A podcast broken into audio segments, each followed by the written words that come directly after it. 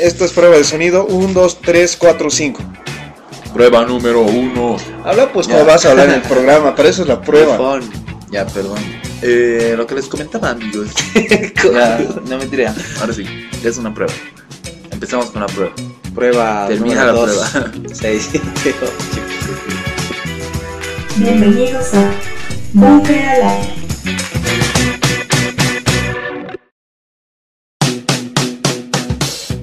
Bienvenidos a Bunker al Aire, muchachos. Realmente es un gustazo estar de nuevo con ustedes, Oscar, JP. Qué lindo encontrarnos de tanto tiempo aquí otra vez en el búnker. Sí, la verdad es que es súper genial. Chicos, lindo verlos.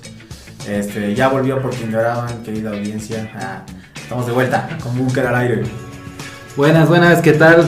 Bueno, aquí ya felices, ansiosos de, de retornar después de tanto tiempo, después de, de- de habernos perdido unos buenos años, pero ya estamos de vuelta con todo en el búnker, así que agárrense porque he empezado. no, mentira.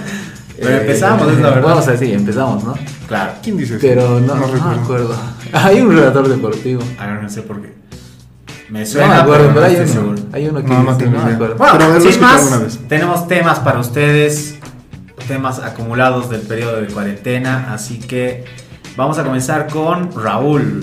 Conmigo empezamos ya los temas. eh, yo les voy a hablar sobre un poco del fin del mundo, que alguna vez ya hemos tocado el tema. De hecho, yo les hablé en las temporadas pasadas sobre Chernobyl. ¿Se acuerdan de ese tema? Eh, realmente que creo que era el tema más triste que hemos tocado en el búnker. porque ni Me estaba acordando otra eso, vez de eso porque hemos empezado a ver la serie con mis papás de. Chernobyl. Claro. Y Yo no la he visto, viendo- no la he visto, Ah, no me spoiler. de que, o sea, eh, es histórico, no hay spoilers. pero tocaba los mismos que tú habías hablado en el programa. Yo, ah, Raúl hablando de eso, yo ya sabía. la ¿sí? Sí, Qué así tal cual. Y, y le dije a mi papá, así, porque mi papá, qué fregado. Y le dije, hemos hecho un programa de esto, es Raúl hablado, y nos hemos puesto a llorar, así, porque ha sido, qué horrible, qué Sí, horrible. sí, es- de hecho, eh, no he visto contigo la serie todavía, pero decían de que es posiblemente la mejor miniserie de la historia. Así. Esta de Chernobyl es, de es HBO. súper fuerte. es ¿Cuántos fuerte. capítulos tiene? ¿Seis? Seis. Ah, sí. Súper cortito. Eh. Cada uno de una hora, pero igual. Sí, es, es tremenda.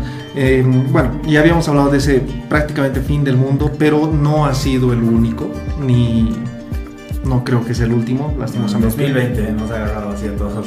Sí, aunque el 2020 queda en pañales en comparación a, a Chernobyl y a lo que les voy a contar en estos próximos dos capítulos. O sea, en sí, este tema se divide en dos casos. El primer caso lo vamos a tocar hoy.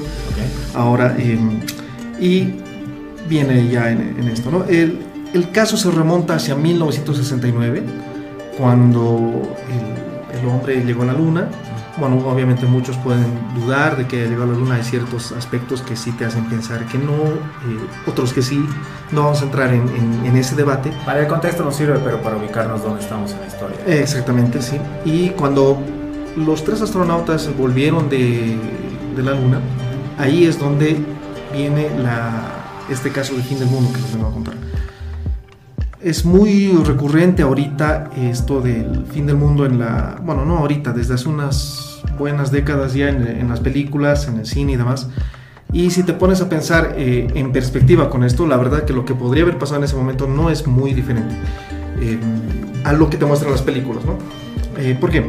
Porque el principal problema es la contaminación eh, biológica. Contaminación biológica de la que no estamos totalmente seguros eh, en ningún lado. O sea, que nosotros podamos llevar hacia afuera o que de afuera pueda llevar hacia aquí. Me explico. Es un poquito, ah, no sé. Voy a dar una vuelta, pero vamos a llegar a este punto. Como a normalmente, claro. Sí, resulta en mis, en. Eh, miren, se habla de una contaminación eh, futura. Esta contaminación futura sería más o menos lo que llegaría a ser que nosotros llevemos microorganismos al espacio, virus, bacterias, y que estos por alguna razón lleguen a infectar eh, ecosistemas externos, lo que a su vez devenga en una destrucción que no sabemos en qué nos podría afectar, lo que también nos podría hacer la Tierra. Que de hecho eso Por se hace, ¿no? O sea, cuando hacen misiones espaciales Claro. llevan microorganismos para ver si sobreviven, o sea, esa es el- la prueba, digamos. ¿no? Claro, pero en este caso eso está eh, Controlado. con- controlado.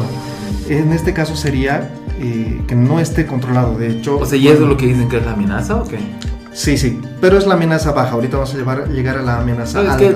qué? E- Eso es algo que va a pasar con o sin nosotros, va a pasar. Entonces, mucho, mucho de qué preocuparse, la verdad, no le veo. De hecho, lo- la segunda, la más complicada, también lo más probable es que algún día llegue a pasar. Pero ya vamos a ver. Claro, o sea, sí, un meteorito, por ejemplo, cuando entra acá, Puede- no sabemos de dónde demonios está viniendo y no Puede sabemos qué cuernos puede traer.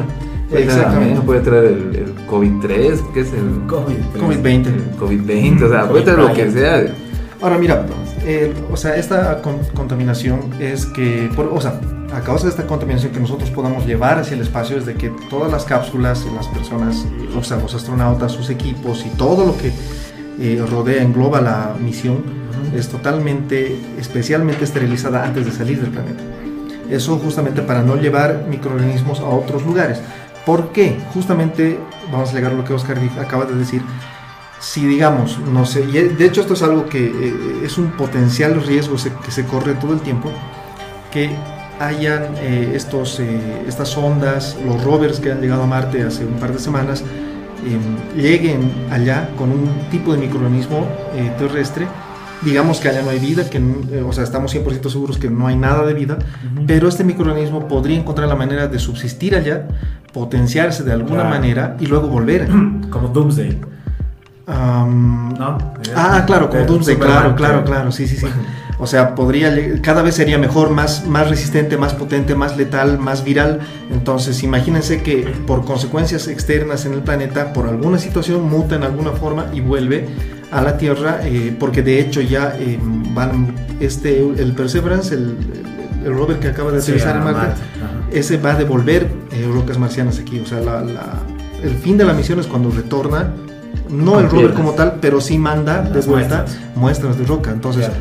vamos a tener aquí rocas marcianas, lo que también hace pensar otras cosas que pueda traer cierta anomalía biológica por ahí.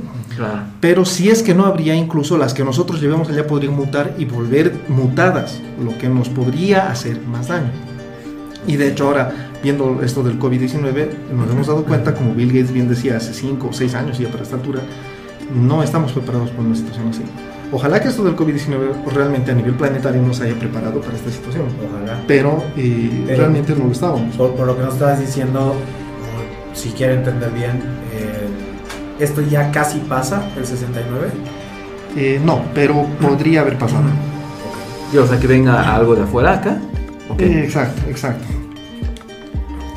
O Esta- sea, ya, dime, no, sí, dime. sigue, sigue. Ya. Esto es como les digo, se llama la contaminación futura. Eh, se, se tiene ese nombre a nivel técnico. Lo que acabo, lo que casi pasa en el 69 Ujú. es, se llama como contaminación posterior. No entiendo exactamente por qué esos términos, tal vez sería bueno indagar en algo más de esto, pero no es lo importante ahorita. La contaminación posterior es traer microorganismos extraterrestres a la Tierra.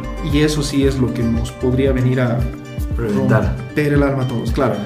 Eh, y de hecho, eso es lo que. eh, ese era el gran riesgo que se corría en la misión del Apolo 11. Cuando el Apolo 11 volvió de la Luna, no se estaban. O sea, nunca nadie aquí en la Tierra estuvo seguro de que la Luna sea realmente infértil al 100%. No teníamos. De hecho, hasta ahora no tenemos certidumbre total al 100%. Tal vez, no sé, en la Luna, en el lado oscuro de la Luna, sí haya eh, vida o algún tipo de microorganismos y al lado en el que el hombre llegó no había o no, no encontramos todavía. Pero eh, ese es el punto. Imagínense de que, eh, de hecho, cuando, o sea, tal era la, el temor a esta situación, de que la, el- la agencia encargada de, de inocuidad en Estados Unidos se puso tan alerta de, del retorno de los astronautas, de que dijo, o sea, presionaron al gobierno para que le ponga un límite a la NASA de cuarentena para eh, los astronautas, Ya. de cuarentena de tres semanas, para que lleguen eh, y no puedan salir ni siquiera de la cápsula, sino que la cápsula sea recogida del mar en, un- en otra cápsula más grande y se los tenga ahí dentro tres semanas Claro. Y que eh, ahí dentro se iban a pasar todo un tratamiento de desinfección en general. Mm, Luego de eso recién iban a poder salir, eh, saludar al presidente y todas estas cosas, ¿no? Entonces, eh, toda la, la parafernalia que se armó eh, después. Decía, de hecho, este organismo, el encargado de, de- de inocuidad en Estados Unidos decían, si no cumplen con eso, no los vamos a dejar entrar al territorio estadounidense. Se quedan en el mar. Sí, a vivir. pueden irse a México. a donde quieran, a Bolivia, no sé, pero no van a entrar a Estados Unidos porque podrían traernos potencialmente un virus que no sabemos exactamente qué podría ser. O sea, imagínense si el, si el, si el COVID, bueno, el SARS-CoV-19, lo que provoca el COVID-19 nos ha traído tanto, nos, nos ha agarrado tan desprevenidos. Imagínense, decían algunos, por ejemplo, imagínense un microbio que, o un virus, no, microbios en este caso, que consume el oxígeno y que se vaya reproduciendo y que te consume el oxígeno todo el planeta y que nos deje sin oxígeno a todos. Eh, eso ya no tiene prácticamente solución, ¿no? Se, está, es- se sale de las manos de cualquier país, de cualquier eh, centro científico, de nada. O sea, es totalmente desconocido. es totalmente desconocido por consecuencia des- incontrolable. Eh, u otros decían de que vengan y se acabe así de una manera, pero eh, voraz con las algas marinas o con los eh, corales que también producen oxígeno. O decían que, que contamine el agua, eh, que no sea seguro tomar agua porque no sé, pues te, te pone un veneno, te pone un parásito. O sea, realmente no prácticamente el límite es la imaginación a Exacto, las posibilidades a decir, sí. de lo que algún microorganismo extraterrestre podría estar en la Tierra. Es que en general yo creo que es así, o no solo con lo que pueda venir de afuera, sino en general con cualquier cosa. O sea, somos muy. Estamos muy expuestos, por Claro. decir de algún modo. Estamos a cualquier muy, muy expuestos. Entonces, me, me parece. Sí, o sea, entiendo, sí, hay que cuidar, o sea, tienen que tomar previsiones y todo eso, pero. O sea, mu- mucho, mucho no- uno no puede hacer. Ya. Ah, tú desde ese punto en el que ya no, que lo habíamos hablado justo en la, antes de desaparecernos, creo que en el último programa de hecho, en el cual ya no tiene sentido preocuparte porque sale de tu control. Claro, Entonces, totalmente. No puedes Claro, hacer nada, pues Que siga, No. claro, que siga. No, y- lo, lo que decían aquí es que se podía hacer era justamente esa cápsula grande que recoja la cápsula más pequeña y los mantenga en cuarentena con eh, esterilización al, eh, a los tres astronautas durante tres semanas. Eso es lo que se puede hacer. Claro. Solo que... eh, de- eh, eso en las medidas terrestres, porque Claro. tampoco sabes si este organismo extraterrestre So- puede sobrevivir, Claro, claro, claro, a o sea, medidas, eso, obviamente, me ¿no? refiero a eso, Claro. obviamente, es muy... Obviamente. No O sea, hay algo podemos hacer lo mínimo, ¿no? Que es justamente Claro. eso. Pero más allá de eso también es más complicado. Em, como les digo, el límite prácticamente es la imaginación. Ujú. No sabes hasta dónde y en qué forma te puede golpear, la viralidad con la que se puede transmitir, eh, la capacidad de destrucción que pueda llegar a tener. Em, ya incluso es como para empezar a hablar de, no sé, películas y, y yo me he soñado tal cosa y demás, ¿no? Lo más grave de esto es de que la NASA, cuando, o sea, cuando llegó la, la cápsula, cuando fueron a recoger a los tres astronautas en el mar, eh, la cápsula era muy pequeña para los tres astronautas eh, por razones técnicas, pero era muy incómoda y muy, o sea, tenían, es- estaban muy, muy mal ahí adentro, muy sofocados. Y además, eh, obviamente por el calor de la abrasión de la atmósfera y demás, y eh, estaban muy cansados y, y por- con todas las circunstancias. Obviamente ellos agarraron esta cápsula grande, la llevaron a- hacia, la acercaron a la cápsula pequeña, pero cuando estaban los tres astronautas reportaron que se sentían muy, muy agobiados, muy eh, con la- ¿Cansados? sí, cansados con la salud muy afectada. Ya. Entonces ahí los, el personal de la NASA dijo que terminaron decidiendo que, los saquen inmediatamente y los metieran a este, a esta cápsula de cuarentena, pero no siguieron el protocolo como tenían que seguir. No metieron la cápsula entera dentro de la cápsula grande. La abrieron, las, lo sacaron los tres astronautas y lo metieron en la cápsula entera, abierta, perdón, la grande. Ajá. Lo que significa de que la cápsula cuando volvieron, o sea, la cápsula en la que volvieron se estuvo, estuvo abierta y el aire que contiene dentro se liberó a la atmósfera. Claro, o sea, y, y a eso precisamente me, me voy. Incluso en el exterior de la cápsula, cuando llega, todo lo que toca al, llegar ya, ya está, si se puede decir, contaminado. Eso, claro, ahora obviamente Tendrías la... que tomar en cuenta que al de nuevo para las medidas terrestres o para Claro, lo que conocemos sí. el fuego Claro, lo quema. que sea- Pero como te digo, o sea, como no tú mismo dices, Claro. puede que haya tal vez alguna- algún microorganismo de que resista, o sea, es nada, lo, lo grave es de que la NASA no respetó ni siquiera las medidas terrestres. Ese es el problema. No, no, ni siquiera lo que Ni podemos hacer lo hemos hecho. Ah, o sea, ya así como que, Ya. que venga lo que tenga que venir, digamos. De hecho, muchos dicen, Clarito, ah, sea. incluso hay un libro entero escrito sobre este tema, en el que te, que te cuentan que tomaron esta decisión justamente porque si los tres astronautas morían, la situación era un fracaso, o sea, perdón, la misión era un, situ- una- un fracaso total. La misión era un- iba a ser una burla. Si, si mandabas a, uh, sí, qué lindo, pisaron la luna, vuelven y vuelven muertos, entonces eh, iba a ser peor que no hacer nada, peor que mandarlos, ¿no? Peor que no, No peor que perder la carrera espacial. Claro. Entonces, eh, por eso es de que la NASA se desesperó en sacarlos porque pensaban que podían morir. Entonces, no, eh, ahí dicen, no les importó por una cuestión política, no les importó desencadenar el apocalipsis total al abrir la cápsula y sacar a los tres tipos para mostrarlos a los tres vivitos circulando, pero no sabías qué estabas liberando dentro de la cápsula. Y como les digo, o sea, se saltaron las medidas que podemos hacer.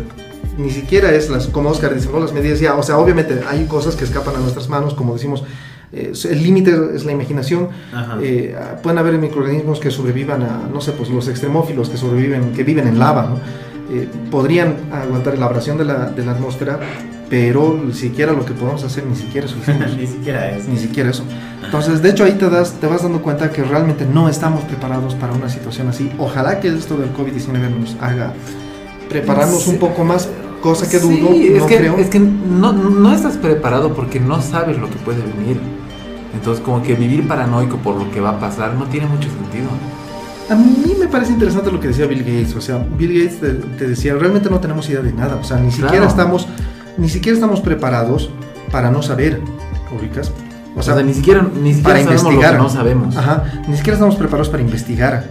No, por eso es de que el COVID nos agarró tanto así. Eh, si hubiéramos estado preparados, como él ya hace seis años decía, con las medidas que él eh, recomendaba, esta pandemia actual no nos hubiera golpeado tan fuerte.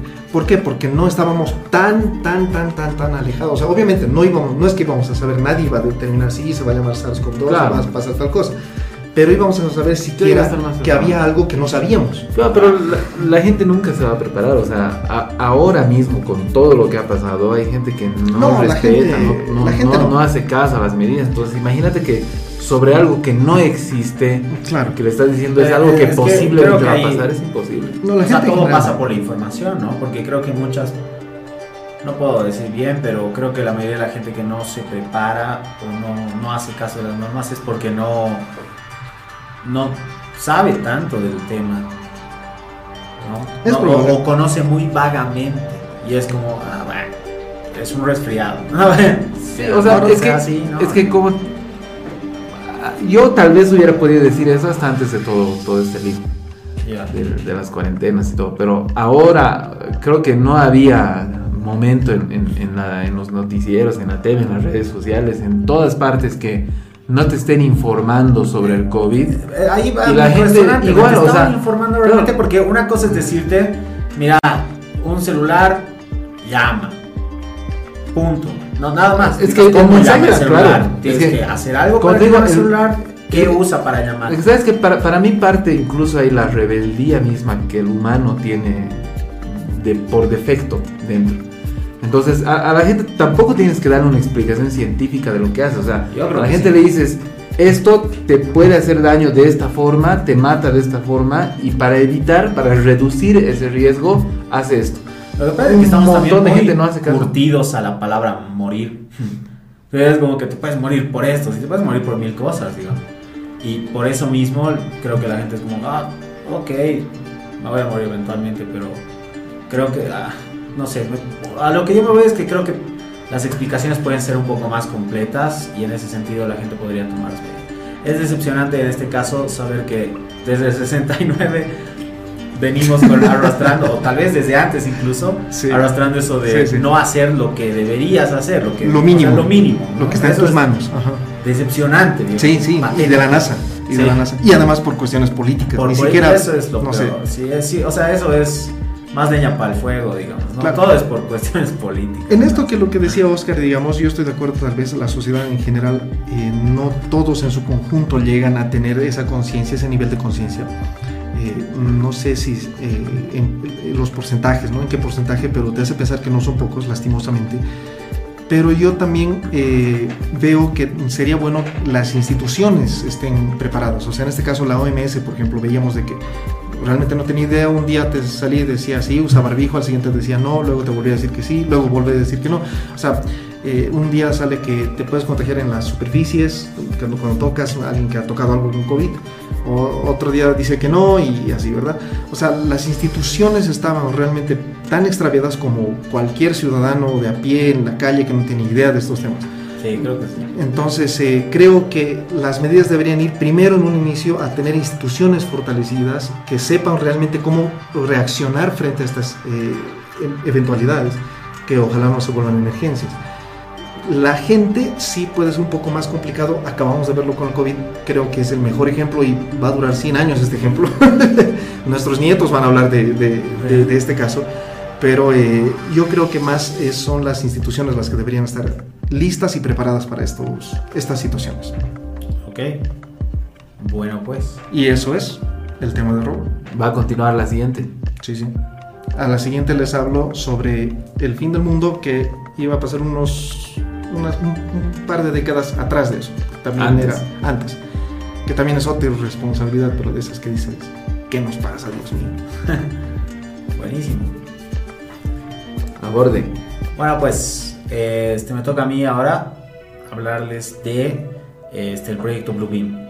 Ya habíamos hablado del proyecto Bluebeam hace unos Del reciclado, ¿no? atrás, claro. En realidad estoy actualizando porque lo fregado de esto, de la actualización, es de que ya está pasando. Voy a refrescar a quienes no han escuchado la- el programa anterior, pero el proyecto Bluebeam o proyecto Rayo Azul, sí, es un, es, es un proyecto del que se habla, ¿no? Por lo bajo, o sea, no, no se sabe. Pero no de manera oficial. Exacto, no Medio que conspiranoico. medio que conspiranoico. Se dice como que ah, las, los- las entidades gubernamentales tienen planeado esto para hacernos creer tal cosa y no sé qué. Supuestamente es pues un proyecto que busca generar imágenes a través de este Bluebeam, por así decirlo.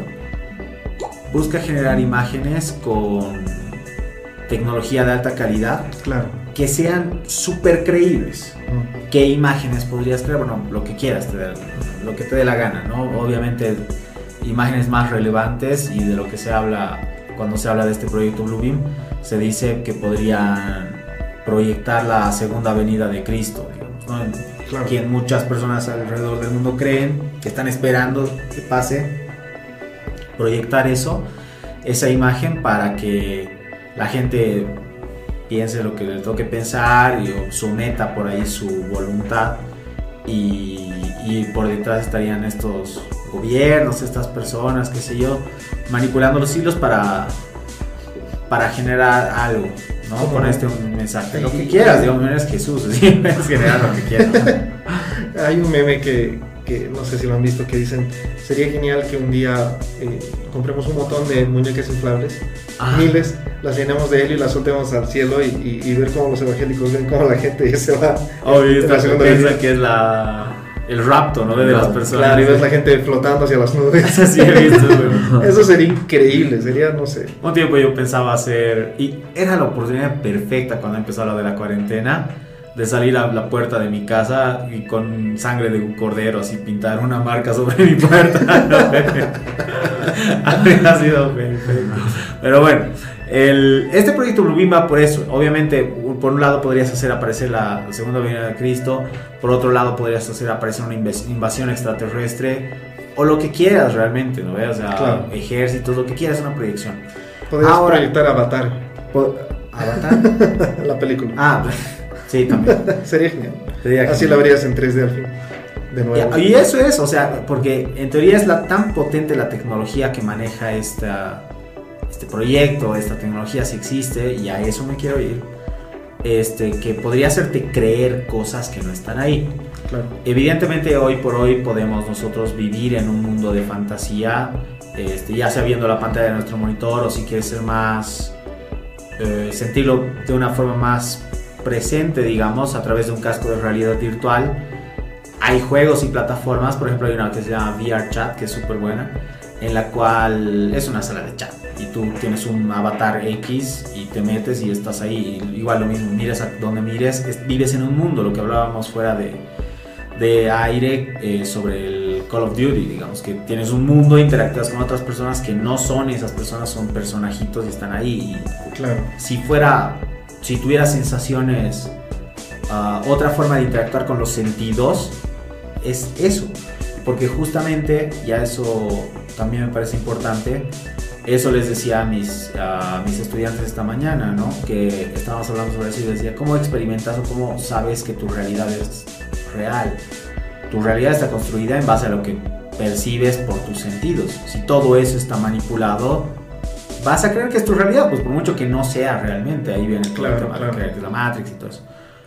Pero con todo esto de Bluebeam, este, por otro lado, está el... Voy a tocar primero la realidad y después voy a irme hacia la posibilidad futura. En la realidad, este 11 de febrero, de hecho, eh, de este año, han, se ha- la gente, imagínate, les voy a pintar una imagen para que se den cuenta, es bien fricante. Estás yendo en tu auto, en Dubai, un auto X, no tiene que ser de lujo, no todos en Dubai tienen, espero. Estás yendo en tu auto por la carretera y miras al cielo, ya se, se hace de noche, qué sé yo, y ves dos fucking lunas en el cielo, dos lunas, así. Claro. Como ves la luna ahora, esta noche si está despejado el cielo, este, ves dos lunas, así de claras, así tal cual, en el cielo. La gente ha entrado en pánico igual porque algunos pensaban que eran extraterrestres, otros Claro, así que que, los soñando, invito a ver los videos en internet, son súper locos porque de verdad es así como si fuera de Star Wars, así dos lunas, una al lado de la otra. ¿Qué era? Qué loco. Resulta que el gobierno de, de Dubai este, había lanzado un, un satélite árabe que se llama Al Amal, que había llegado hace poco a orbitar cerca de Marte también. Y en, como una especie de homenaje a este logro y al mismo tiempo alardear sobre eh, los proyectos espaciales a futuro que tiene los que tienen los Emiratos Árabes han realizado esta proyección en el cielo para mostrar a sus ciudadanos de podemos hacerlo y casi vamos a llegar a Marte y acá están las dos lunas que se llaman este, Phobos y Deimos, son dos lunas del, del planeta Marte Sí. y esas eran las lunas que estaban proyectadas en el cielo. que son los hijos de Marte. Cultura griega, o sea, Marte, el dios de la guerra, tiene dos hijos, Phobos y Deimos. Con razón se me hace Sí, conocido por el nombre, llama ¿no es cierto? Y, y bueno, el punto es de que proyectan eso y la gente se ha fricado y era, según el gobierno, por eso. Realmente puede haber sido por, por esto, por, por el proyecto espacial de los Emiratos Árabes, bla, bla, bla, o puede ser una forma de camuflar y de, una, de lanzar una especie de pruebita, digamos, ¿no? De, vamos a ver qué tan Tan real se ve. Exacto. Y, y de nuevo, me parece alarmante, por eso he visto necesario esta actualización, porque es súper real, o sea, el video es súper, súper, súper real, viejo, así, no sé qué decir, te engaña a los ojos, por lo menos. así. Es que, mira, o sea, puede ser una forma fácil de eh, inducir a, un- a una población enorme al pánico. Claro, Y si lo llevas al pánico, después, eh, no sé, atacarlos, eh, invadirlos, es muchísimo más fácil. claro, imagínate con un planeta, o sea, un planeta o la luna, digamos, tú la ves en la noche y está ahí, solo creo que solo puedes percibirla a través del sentido de la vista, nada más, no, no puedes escuchar la luna, no puedes olfatear la luna, entonces solo la ves, está ahí, sabes que es la luna. Y si te proyectan algo de esa magnitud, que solo necesites verlo, es, es lo mismo, pues está ahí, no está ahí, si la proyección es lo suficientemente real, que casi, casi hemos llegado a ese nivel, ¿no? O sea, Hollywood, digamos, te lo restriega en la cara todo el tiempo, sobre todo los proyectos de, de Marvel y de Star Wars, si han visto, saben que yo soy super geek, me encantan las películas. En Capitán América Civil War, al principio, este, Tony Stark la muestra un proyecto en el que se muestra a él mismo de joven y Claro. que utiliza distintos proyectores. Que voy a llegar a eso igual más adelante porque también está relacionado. Pero el, el- el actor Robert Downey Jr., Tony Stark, de joven, se acerca a la cámara, tú lo ves y es él. Así, Claro, es claro, impresionante la calidad de detalle que tiene. Es como si lo hubieran clonado, lo hubieran hecho crecer al tipo y lo hubieran puesto a actuar. Es impresionante. Eso y en Star Wars también con el actor que hace del Moff, ah, Moff Tarkin, creo que se llama. Que es un guardia, un general del imperio de Star Wars. Esto se ve en Star Wars Rogue One. El actor igual ya falleció hace mucho tiempo Y sí. lo traen a la vida en Star Wars Rogue One. Igual, tanto fue así que cuando fuimos a ver la película con mi hermano, él no es tan fanático de Star Wars, eh, yo le dije así, ubicas, ¿no ve? Y el otro, ¿qué cosas? Ese tipo es computadoras y, y uno, ¿en serio? Sí, el tipo se ha muerto hace un montón, le digo. Oye, qué jodido, así, por- y o sea, lo ha engañado totalmente, o sea, a menos Claro. que tú sepas a lo que te estás metiendo. Obviamente hay otras animaciones más chapis, digamos, ¿no? que no engañan a nadie, pero sí se puede. ¿no ve? Y tal vez sin un deadline que cumplir y, y cosas así, se puede lograr ciertos niveles de animación, que de nuevo solo afectan a la parte visual, pero de tal magnitud que puedan engañarte. Y eso es fregado. Imagínate proyectar algo. La otra vez igual justamente hicimos una maratón de Star Wars con mi papá.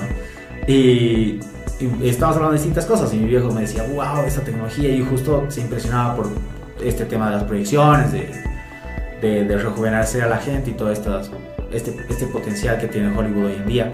Y en eso igual me decía, yo creo que en el futuro va a haber esta comunicado, este comunicador de holograma, ¿no? Como en Star Wars. Yo le digo, ya o sea, están trabajando en eso los de Microsoft. Y es mejor incluso porque Claro. no es como Star Wars que tiene su lag y, es en azul. interferencia. Sino que lo ves al cuatecito ahí, ¿no ve? Y lo puedes volver miniatura y puedes ver una versión enana, qué sé yo, de Loski, ¿no ve? Y en tu escritorio, hola, Loski, y Loski, ah. Así, tal cual, sin interferencia, como si fuera el personaje. Obviamente, Claro. si lo tocas ya no, no pasa nada, pero es fregado. Eso en la parte visual. Ahora voy a ir a probabilidad futurística.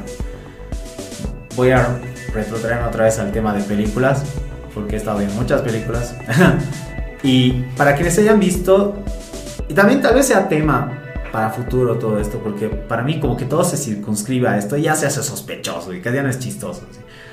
El, en otra película de Marvel, en Spider-Man Lejos de Casa.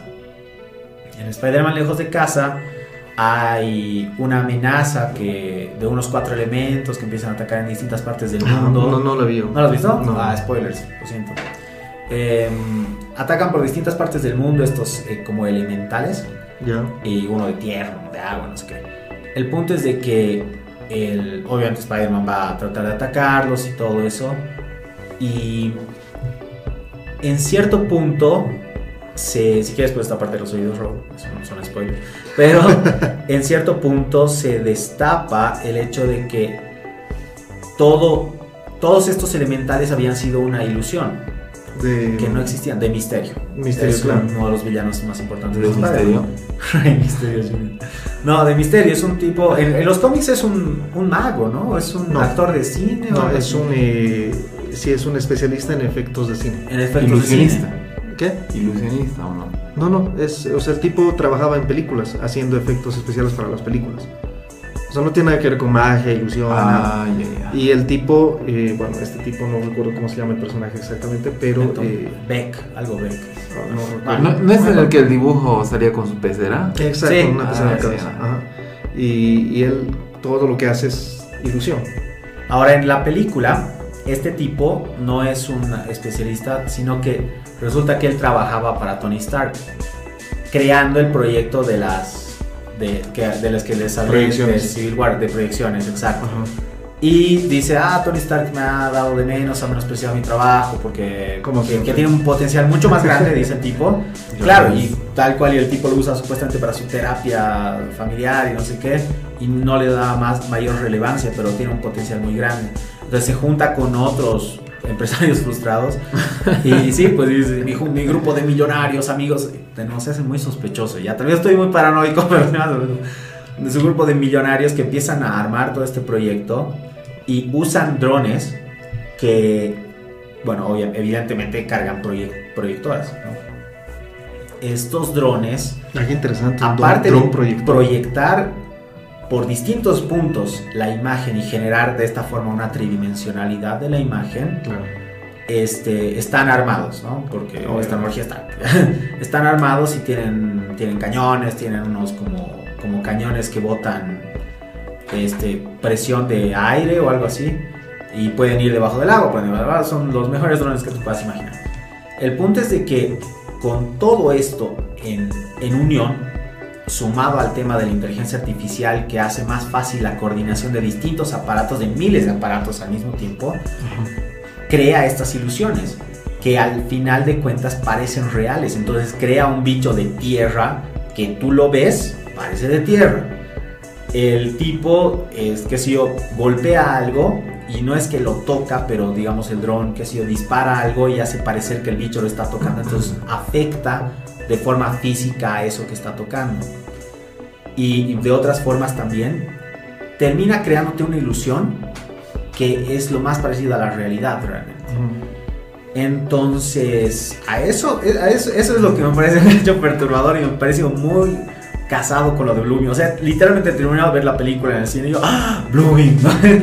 porque... Y con las dos lunas en Dubai. Y después, con o sea, porque esto de las dos lunas me lo contó un buen amigo, Chespi, saludos a José José Zapata.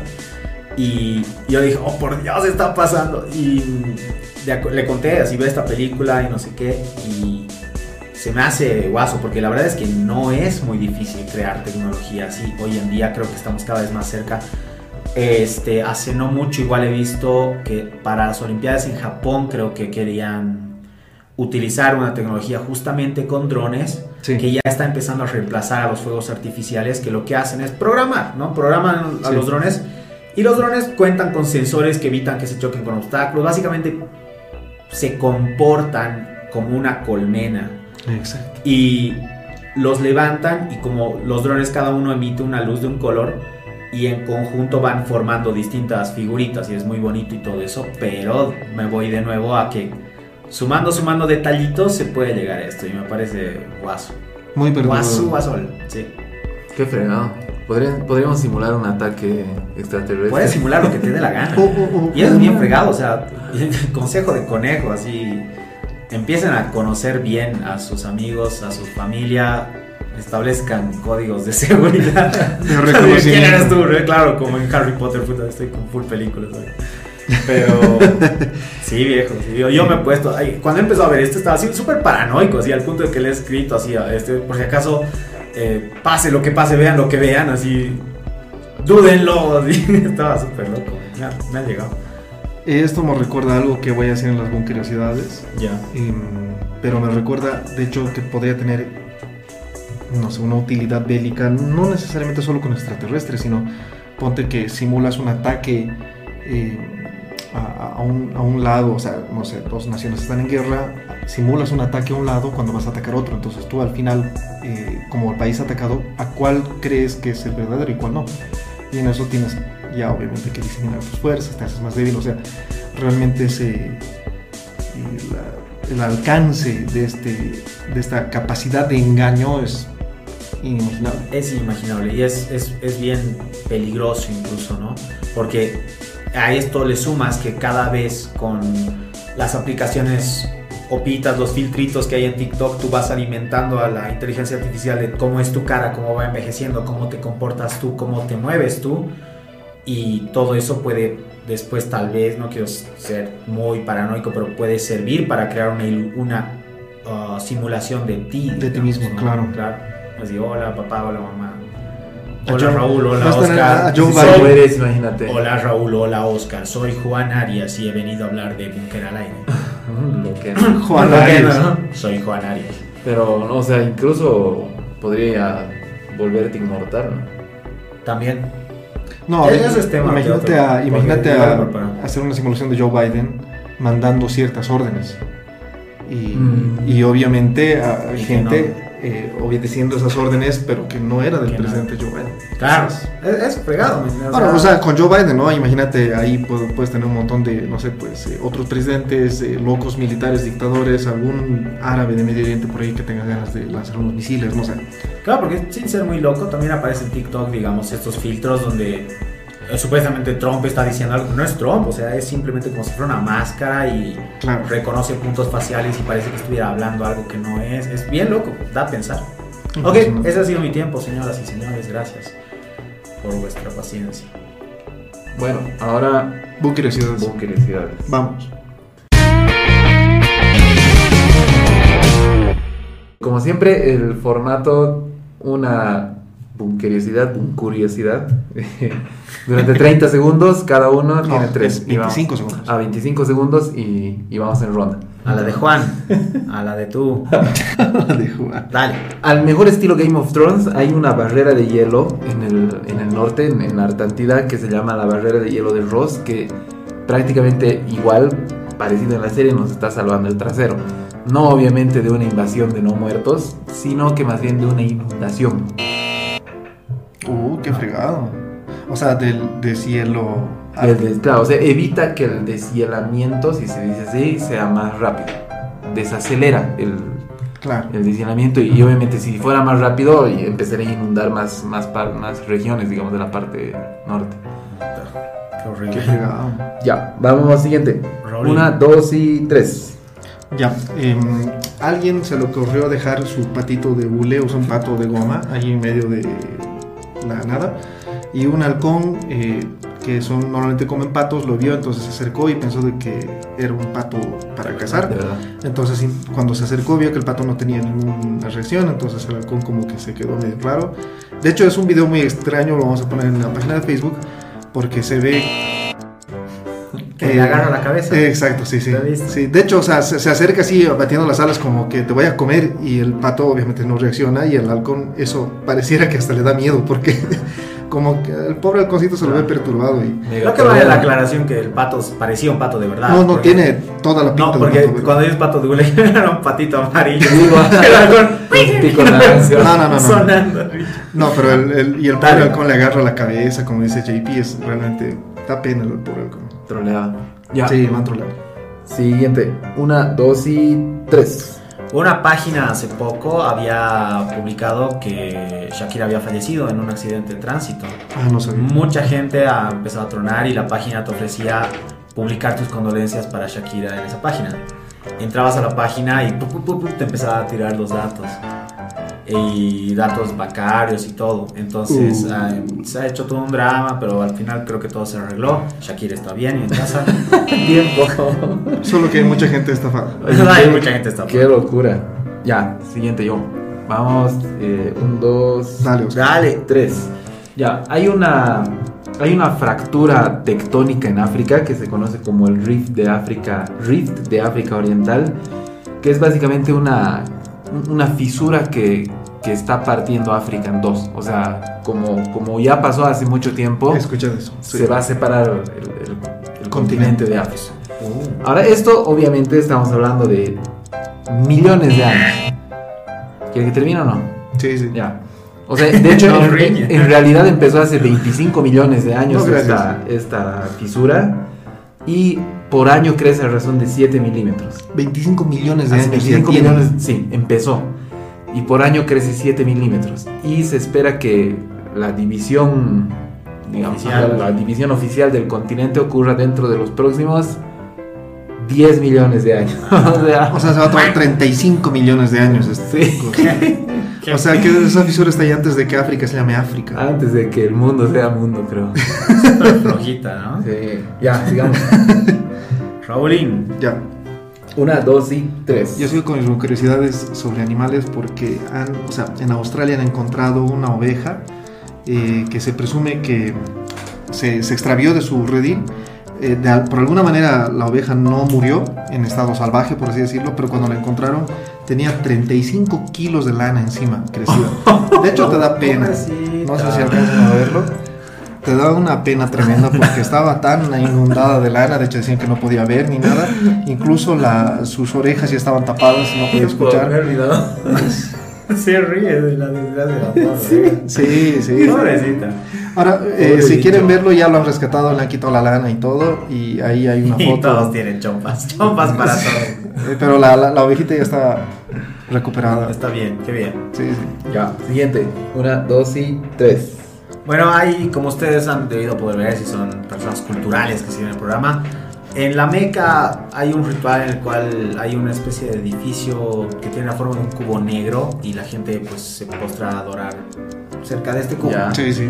Pero dentro de algunos rituales masónicos y cosas así, hay teorías que un- los cubos negros tienen como una especie de poder mágico y tienen una relación con un portal en Saturno. Creo que da para un tema en extenso, pero esa es, esa es la buena curiosidad. Los cubos negros son mágicos. Oh, re tiempo, igual me pasé. De hecho, una vez hablamos algo de eso cuando mencionaste ese cubo negro gigante que absorbía eh, energía del sol. Ah, sí. ¿Te acuerdas? Era, era- Ah, era creo que sí, me acuerdo. algo. Ya, sigamos. Oscarín. Una, dos y tres. Ya. Yo les voy a venir a hablar de que se está encontrando una forma de poder generar energía de manera casi se podría decir infinita. O sea, se trata de agarrar lo que son residuos radioactivos y mediante ciertas tecnologías, aplicándole un montón de presión, la comprimen y se vuelve un diamante prácticamente. Y este pedazo de diamante es capaz de eh, emanar energía durante milenios. Wow. Tiempo. Tiempo, sí. Tiempo, sí. Ah, bien. Para terminar, eh, Qué pena. o sea, es, eh, puede, puede emanar energía durante milenios, pero de momento en la actualidad No. la capacidad de eh, casi la capacidad de, de energía que, que- que puede proveer es de la cincuentava parte de una pila AA, de una batería AA. Entonces, ridículamente chiquita. A lo mucho Pero- para un reloj de pulsera, digamos. Mm, no eso. sé, tal vez. No, no sé, la verdad no tengo No, idea no sé. Pero la diferencia es que este dura milenios. Claro. O sea, es cuestión de tiempo, claro, es cuestión de tiempo que Se pueda multiplicar se pueda capacidad. mejorar, se pueda aprovechar más y O sea, la linterna LED más pequeña del mundo, pero la más duradera. más. No, ya. chiquito, Sí, pero aguante. ya- ah, no, ya acabamos, ¿no? No, Eh, no, nos falta una más. sí, ah, sí. ya. El, Son tres curiosidades. Vamos. y caballeros. Una, dos y Tres eh, exacto. Tenía en realidad otra curiosidad, pero esta me parece muy buena para complementar lo que el tema de Juan Pablo. Em, en 1945, justo eh, poco, a- o sea, para el día D, en el desembarco en Normandía, la forma en que han podido em, engañar a los, al, al eje, a los nazis eh, e italianos, eh, ha sido poner tanques y aviones, tanques inflables y aviones de paja Tiempo. en Sí. otra situación, o sea, Sí, perdón, sí, en otra locación. He escuchado eso. De hecho, la película, este, eh, esta película Dunkerque, Ajá, es sí. justamente, no sobre eso, pero es... Tocan ese tema, esa parte. Claro, o sea, eh, pasó en ese momento, en esa vez, que para mamarlos es... han usado juguetes prácticamente. O sea, eh, han simulado que habían tanques y aviones listos para atacar otra parte y por eso los nazis dividieron sus, sus tropas y por eso en Normandía pudieron podían, meterse. Y eso que aún así les costó, pero eh, pudieron vencer. Si, si es que no hacían ese engaño, Claro, Eh, toda la fuerza estaba... estaba reunida en Normandía y no iban a poder desembarcar. ahí estaríamos hablando alemán todos. Eh, Exactamente. Ahora, ¿por qué hablo de eso? Porque eh, ahora imagínense con esta tecnología que Juan Pablo acaba de contarnos, eh, hacer esa clase de engaños es muchísimo más fácil, mucho más realista y, y obviamente puede decidir el destino de las guerras. Loco. Lo que a su vez decide el destino del planeta. O sea, para estos que están pensando que no, pero solo son lucecitas, una pantalla, eh, en base al engaño se ha construido la historia del Claro, universo. sí. Este programa. ay. Y así. no, ok. Va mi, mi última curiosidad. Sí, vamos. Una, dos, tres. Y bien, este, recientemente, bueno, no tan recientemente, hace dos años, ah, China ha publicado que ya el tema del HART creo que no es un secreto para nadie, una máquina que puede controlar el clima, pero China ha publicado que la máquina que tienen con la que pueden producir lluvia artificial está adquiriendo una como una expansión de control más grande que ya casi llega a lo que sería el tamaño de Brasil, o sea, podría hacer llover sobre todo Brasil y dentro de los próximos cinco años me parece va a poder hacer llover dentro de todo China. Uh, Van a poder generar lluvia artificial como quieran en China. Si quieres que llueva. Eso puede solucionar muchas cosas. O puede agravar O muchas puede cosas. agravar muchas O puede destruir países. Puede- como- o sea, como siempre puede ser usado para bien o para mal. Para bien o para mal. Terrible. Apuesto que va a ser más para bien que para mal. Esperemos que sí. Eso fue un curiosidades, muchachos. Ahora continuamos con Oscar, tu tema, contanos qué tal, Ya. qué nos tienes para hoy. Hoy día vamos a hablar de un tema que se ha puesto muy de moda en los últimos meses, que es el cannabis, la marihuana.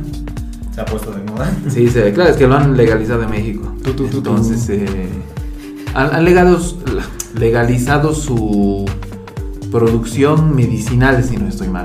Ok. O sea, eh, claro, la, la parte medicinal, la recreativa todavía no está ahí. No, no, no- han tocado ese tema, pero la medicinal sí. Y obviamente hay un montón de dinero que empieza a moverse alrededor de, de esa industria. ya, lo obvio. Obviamente. Obviamente. O sea, y es que no, no es tan de locos, no es tan así que, que chistoso, que, que, que- que cosa rara, sino tiene cosas que son muy, muy beneficiosas para la salud en general.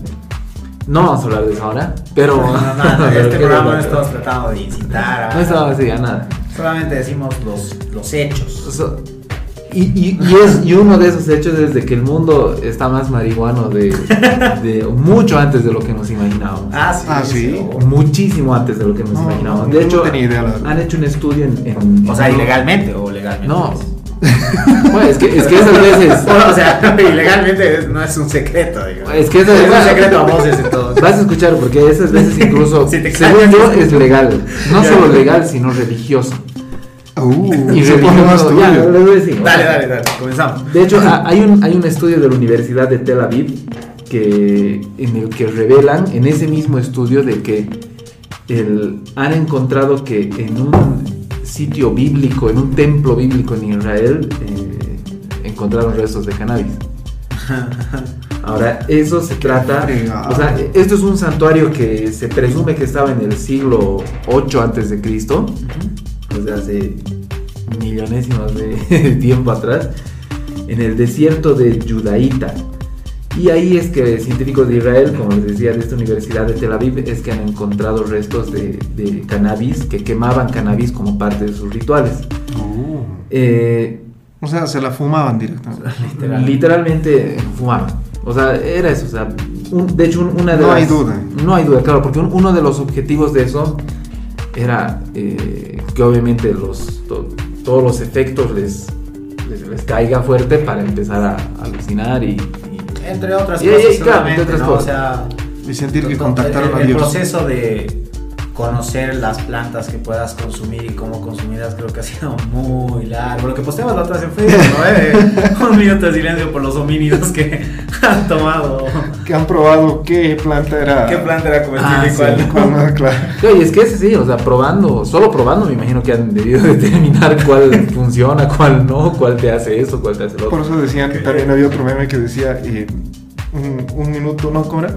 ¿Qué- ¿Cuánta admiración a aquel primer eh, ser humano que, que descubrió la leche? Decían. Y si te pones a pensar, claro, o sea, Claro, es un ¿qué- animal qué estaba gigante. haciendo la Exacto. Exacto, es o sea, es un animal gigante, gordo, medio peligroso incluso, que le sale algo blanco debajo y dices, a ver, me lo tomaré. es, es muy perturbante.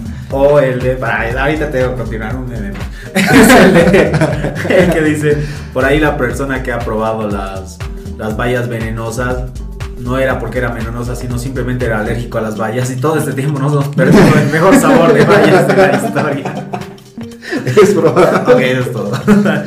Pero ya, bueno, el, o sea, de, de hecho sí, una, un- uno de los, de los usos que se presume que tenía la, estos restos que han encontrado de mari- marihuana era para que precisamente puedan, puedan liberar todo lo que son sus, sus químicos y, y ponerse bien, bien drogados, digamos. Alegrones. Volando alto. Entonces, eh, o sea, de hecho, lo que aquí dice, si bien muchas religiones en todo el mundo usan o han usado drogas psicotrópicas para introducir, eh, para inducir estados de éxta- éxtasis, alucinaciones u otros efectos, esa es la primera evidencia que surge de que la práctica fue eh, parte de la historia temprana del judaísmo. De hecho, si nos ponemos a pensar, eh, el judaísmo como que condena mucho este tipo de prácticas y, y bueno, ahora nos damos cuenta de que, de que había De que de que las estaba presente, ellos. estaba presente en, en- en sus, en sus rituales, ¿no? Los rituales más antiguos, además. Los rituales más antiguos. No, no de los jovencitos modernos. Claro, no de los millennials, sino No de de, tu primo, eh. Sí, no, de los... uh. No, tu primo el judío. El judío. El punto es de que ha- han encontrado, o sea, utilizando varias técnicas, estos, estos científicos encontraron de que eh, hay, o sea, hay un componente que se llama el tetrahidrocannabinol, Que es el que cannabinol, sí, hace la. Ajá, que es es el- alucinógeno, pues, claro. se le resume como THC. Ah, ya. Y como Ah, ta- con tal vez digamos para, para defensa de los, de los judíos israelitas es de que en su momento en, en esas veces se presume de que el contenido de THC que tenía la marihuana era de 5 veces, no, 5 30 veces menos que lo que se tiene eh, hoy en día. O sea, era, la marihuana era entre 5 a 30 veces más débil, por así decirlo, que lo que se tiene hoy. Sí, o sea, un 30% menos de THC de lo que se tiene hoy La en día. planta, las Ah, plantas las tenían plantas, claro. eran así. Porque luego el, ya fue siendo cultivada, digamos, con Claro. varias técnicas por las personas que le han Que empezado a incrementar el claro, THC. claro. Y en esas Sí. veces se presume de que tenía el 30% menos. O sea, tal vez sí no, no era tan fuerte los efectos, pero sí, lógicamente buscaban algún tipo de efecto. No, solo te fumabas más, 30% más y llegabas a lo mismo, no sé. Ahora, Ahora, el- pues. igual o- otras cosas que han encontrado es de que el- o sea, e- estos residuos de cannabis eh, que estaban ahí en este altar eh, tenían estaban mezclados con grasa de animal y con estiércol. Uh, ¿Por qué? Le pegaban fuerte. La grasa eh, ayudaba, o sea, se presume que ayudaba a alcanzar una temperatura de más o menos 260 grados en el que el incienso empieza a, a liberar el aroma, o sea, la planta empezaba a liberar aroma, mientras que el estiércol eh, quemaba el cannabis a una temperatura más baja, por debajo de los 150, que esa es la temperatura necesaria para activar los compuestos psicoactivos de la droga. Entonces, eh, como que lo juntaban esas dos cosas para, para darle tal vez olor y, y el efecto, ¿no? Te apuesto hoy mismo una pizza que cuando con este tema que, con- que abriste de que la- el cannabis está siendo legal en México, no va a faltar el hipster que diga así, probar la receta original, así, de que lo que usaban los israelitas, ¿no? Claro. con sí, estiércol y grasa. ¿no? Pero va a pasar, así, como con el café, como con todo. Claro, volver a los orígenes. Volver. Pero bueno, Mira, esto me hace un recuerdo a que en la, eh, no sé en cuál de las tres pirámides, las más grandes de Egipto, las tres más famosas, pero en una de esas encontraron en- al lado de un, de un sarcófago de faraón, encontraron eh, eh, restos de coca. Sí, sí, sí. De coca. ¿no? Sí, sí, hojas de- restos de hojas de coca y incluso algunos llegaron a teorizar de que, eh, o sea, te da cierto indicio por lo que se encontró que no solo era coca, sino estaba procesada a, a algo muy parecido a la cocaína. la cocaína, sí, he leído, esto era recién, este año o el año pasado ha salido esa noticia, por lo menos yo la vi este. No, hace, no, hace tiempo, digamos, ¿Sí? cinco años, Ah, desde- tal vez más. Pero sí, interesante. Bien. Sí, o sea, em, si te pones a pensar, eh, no es tan nuevo esto, la marihuana, la cocaína, realmente son, no sé, instrumentos. Claro, de- o sea, son, Legendarios. son legendarios. De hecho, aparte de lo que es Israel, también se encontró de que en antiguos pueblos de China utilizaban marihuana también para sus rituales. De hecho, hay un cementerio que. eh, cementerio Girsankal, me imagino que estará bien pronunciado. No, de hecho, me imagino que estará mal pronunciado, más bien. Pero bueno, se llama así. eh, que ahí hay, han encontrado de que hay plantas de, de- de marihuana silvestre. Y en, a- en los Ah. alrededores han encontrado rastros de, o sea, como que indicios de que habían quemas, quemas y para consumir. Y ahí mismo hacían rituales para intentar conectar con, con los muertos. Entonces se drogaban para intentar hablar con los muertos, conectar con los espíritus y eso. Había mucho tema de drogas, ¿no? En la antigüedad, pero... Y ese siempre ha sido como mi mambo con la parte de las drogas, de que estas drogas naturales, voy a decir, digamos, plantas y cosas así, yo siempre les he guardado cierto respeto porque tienen una historia por detrás. Tienen un Tampoco trasfondo, quiero decir como que, ah, porque es natural y tiene historia, hay que meterle, no, tampoco, pero... De No, hecho, no. más bien creo que hay que tener un respeto más grande. Claro, Porque no era para consideración más pirata, grande. era un- los sacerdotes. Señora marihuana. Que sabía, ¿no? Que se metía a Claro, es que, esto eh, y con eh, un propósito bien claro. Claro, o sea, no es una moda recién desde hace unas décadas para, para los hippies, digamos, que quieren Claro. andar fumados, no, sino es algo que realmente, como dices, tiene un trasfondo cultural, religioso, que no es, no es así nomás para decir que lo hacían por, por fregar, porque fregar. querían ponerse chistosos. Por inmaduros. por inmaduros, ¿no? Sino, porque realmente buscaban, buscaban, me imagino, conexiones sobrenaturales, o sea, tal vez buscaban hablar con sus dioses, Claro. con sus muertos, con los espíritus. Y ellos de- sí decían de verdad que querían conectar o alinear sus chakras, ¿no? Como Claro. al marihuano. Claro, no como ahora, Es digamos para que mis chakras Claro, ¿no? porque- cada fin de semana. cada que puede. Pero, No, pero- claro, o sea, no, no, es, no es una moda como, como Esto a mí me hace pensar, bueno, ustedes saben que yo soy tal vez el más antirreligioso de todos, no sé, pero eh, me hace pensar de que entonces, eh, mucho de las religiones en general a nivel mundial se ha nutrido de los efectos de las De las drogas, para claro. hacerse religión. Muchos escritos, muchos profecías, Libros muchas sagrados. visiones. Estoy haciendo comillas por si acaso para que no pueden ver. Claro, libros sagrados, profecías, eh, visiones. Palabra de Dios. Todo ese tipo de cosas. Revelaciones. Probablemente Revelaciones. estén, claro, revelaciones. Encerrado dentro de la categoría, digamos, revelaciones. Es muy probablemente este. Producto de la droga. Y- probablemente- influenciado por drogas. Ma- o sea, no solamente las que por ahí uno podría pensar de lo que tú empiezas a decir ahora, que tú, ah, obviamente, pues cómo te vas a imaginar esas cosas súper tripeadas que aparecen en la Biblia, sino cosas por ahí, incluso positivas diría, de tienes que respetar al otro, el, el otro Ama a eres tu prójimo a ti tu mismo. prójimo. Son Claro. cosas buenas y que... Que salen de la Sí, marihuana. exacto, de la marihuana, seamos claros. ¿no?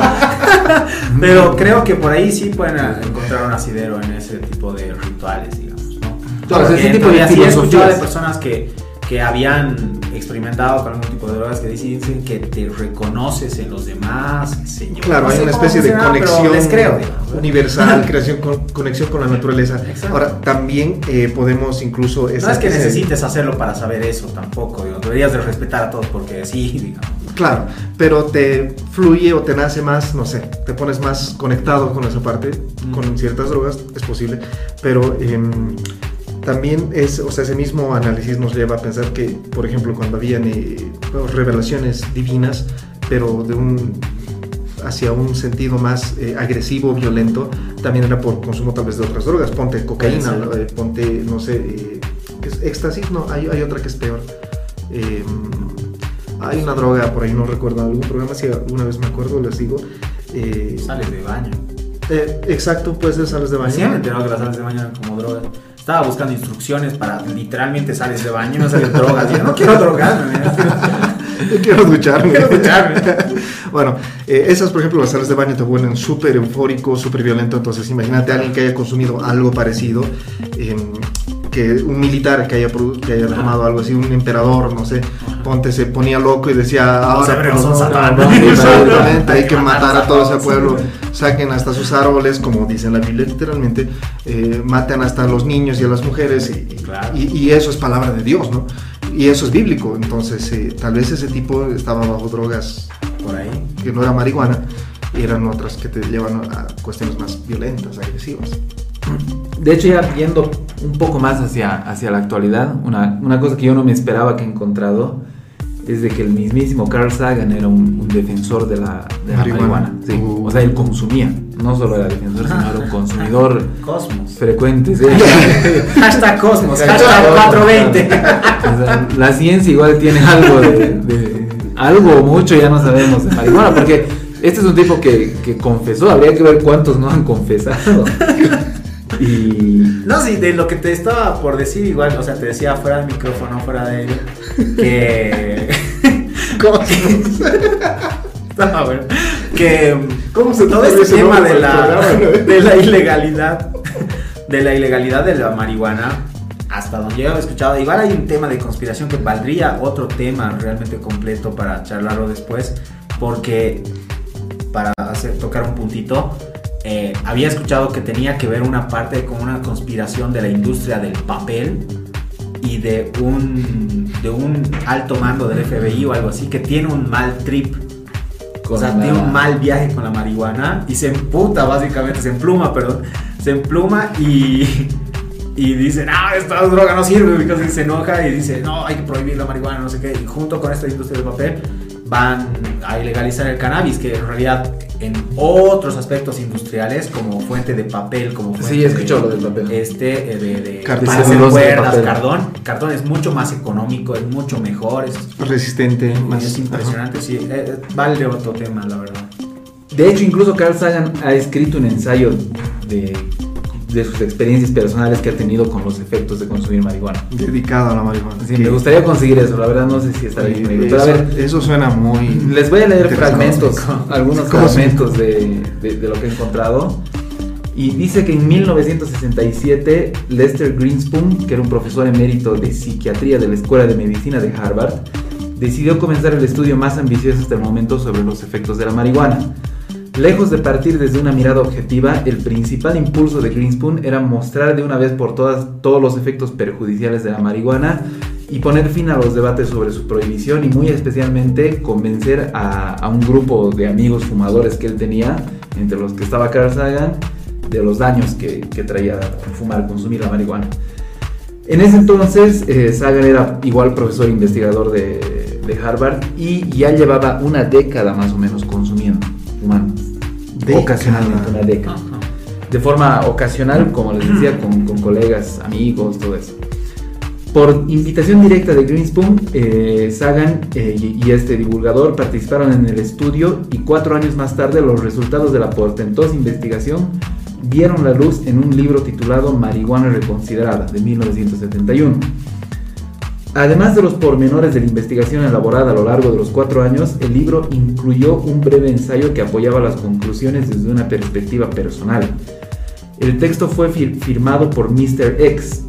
Que, ¿Quién era Mr. X? El seudónimo de Sagan. que ha utilizado Carl Sagan para, claro, o sea, para que no Para que no le digan viejo marihuano. Viejo marihuano. claro. Firma el marihuano Sagan, digamos. Para, para que no, no diga eso, eso es un misterio. Y en el ensayo, Sagan explica que el origen de su consumo de marihuana se debió a su círculo de amistades en Harvard. Y que después de in- intentar experimentar sus efectos unas 5 o 6 veces, la experiencia positiva de la primera vez lo llevó a seguir fumando de forma ocasional. Y esto lo dice textual Sagan. Desde entonces he fumado cannabis de manera ocasional y la he disfrutado a cabalidad. Despierta la sensibilidad adormecida y produce efectos incluso más interesantes, según explicaré más adelante. O sea, para Sagan, el fumar marihuana iba más por un tema de, de sensibilidad sensorial. O sea, a él le potenciaba, por decirlo, de eh, ese aspecto, esa faceta de, Claro. como persona. Incluso, según él, la, la marihuana le ha ayudado a mejorar su apreciación por la pintura, por la música, por el arte, por todo eso. Y vuelvo a citar a Sagan. Dice, con la cannabis uno se da cuenta de que a lo largo de nuestras vidas somos entrenados para ignorar lo que nos rodea. Eh, y al mismo tiempo que, que- que decía, digamos esto, mencionaba de que siempre es reflexivo, pacífico, intelectualmente excitante, sociable y a diferencia de la mayoría de los efectos del alcohol, nunca hay resaca. O sea, el tipo era un, un defensor. Un sí, adicto. Un adicto. Era un No sé si adicto, pero. Un adicto defensor. un adicto. Carl, el marihuana Sagan. Después continúa, dice, a lo largo de los años descubrí que cantidades ligeramente más pequeñas de cannabis son suficientes para producir el mismo grado de euforia y en una sala de cine descubrí recientemente que podía ponerme, o sea, podía activarse, no sé cómo decir, Drogarme. drogarse con solo inhalar el humo de cannabis que impregnaba la sala.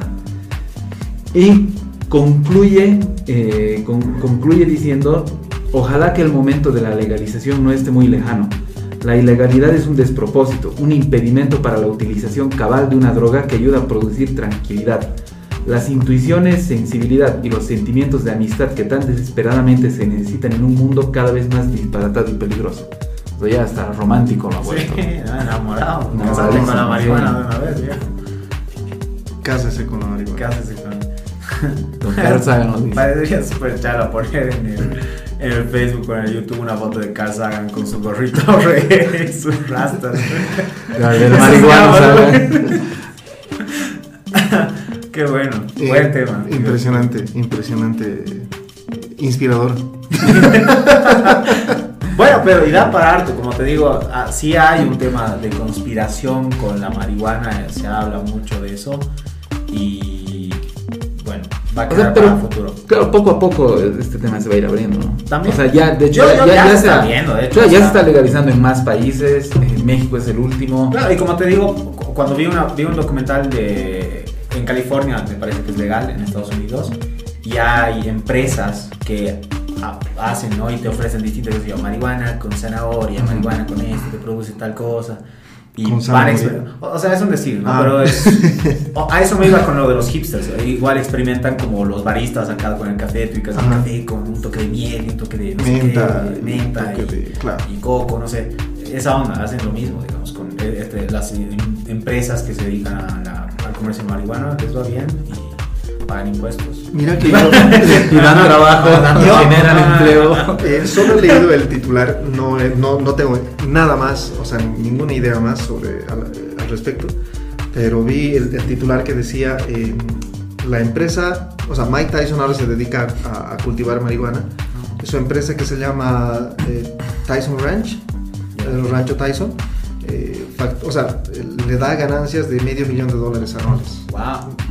No, muy poco. no, no, no, es muy poco. No, Claro. medio millón de dólares eh, mensuales era, perdón, perdón, mensuales. Es poco, es poquito vas a meter. Wow. ¿Para qué te vas a molestar? Medio millón. Sí, era medio millón de dólares mensuales. Mensuales. Y, y No, se lo ve a Mike Tyson. Incluso hay una foto de Mike Tyson ahí rodeado de sus plantitas y, y él está feliz ahí. Feliz, ¿no? Qué bueno. Michael Marihuano Tyson. Desde Tyson hasta Sagan, imagínate. Bueno, eso ha sido todo, ¿no? Todo búnker por hoy. Eso fue todo por hoy día. Llegamos al final del programa, del primer programa del retorno de Bunker al Aire. Como dije al principio, es realmente un gustazo estar con ustedes, chicos, de nuevo. Me divierto mucho y ustedes, los podescuchas, eh, esperamos realmente que transmitirles toda esta buena onda que, que se lleva aquí, porque al final somos amigos, ¿no? Somos una reunión de amigos y es lo que realmente intentamos ser cada vez que nos conectamos. Y bueno, igual también replicar lo que ha dicho Raúl, pero principalmente igual tal vez por mi parte, pero estoy seguro que los chicos también lo sienten así. Este, gracias por el apoyo, de verdad, que nos ha servido de inspiración para, para volver, porque era de, volvemos, ah, qué pereza, no sé qué, pero mira, las personas que nos han escrito de vuelvan, chicos, vuelvan, no sé qué, gracias, de verdad, eh, se los aprecio mucho, en serio, nos, nos ha- a mí por lo menos me, ha- me ha levantado el ánimo, gracias. La autoestima. La autoestima. Ya. Eres alguien para soy alguien. alguien. Soy alguien para alguien, sí. No, sobre, sigo soltero. Ya, eh, bueno, sí, muchas gracias. Eh, tenemos que empezar a, a pensar qué, qué nombre le vamos a poner a, la, a los seguidores, a la comunidad. Bunker amigo, no, no, no, Bunker no, amigo, bunker amigo. Somos los Bunker. Bunker, bunker lovers, Bunker no. bunker livers, no sé. Bunker. Ya, bueno, ya vamos a ir pensando. Les bunkers. Espérenos para la siguiente emisión de este podcast. Y bueno, muchas gracias. Nos vemos. Un gusto. Chao.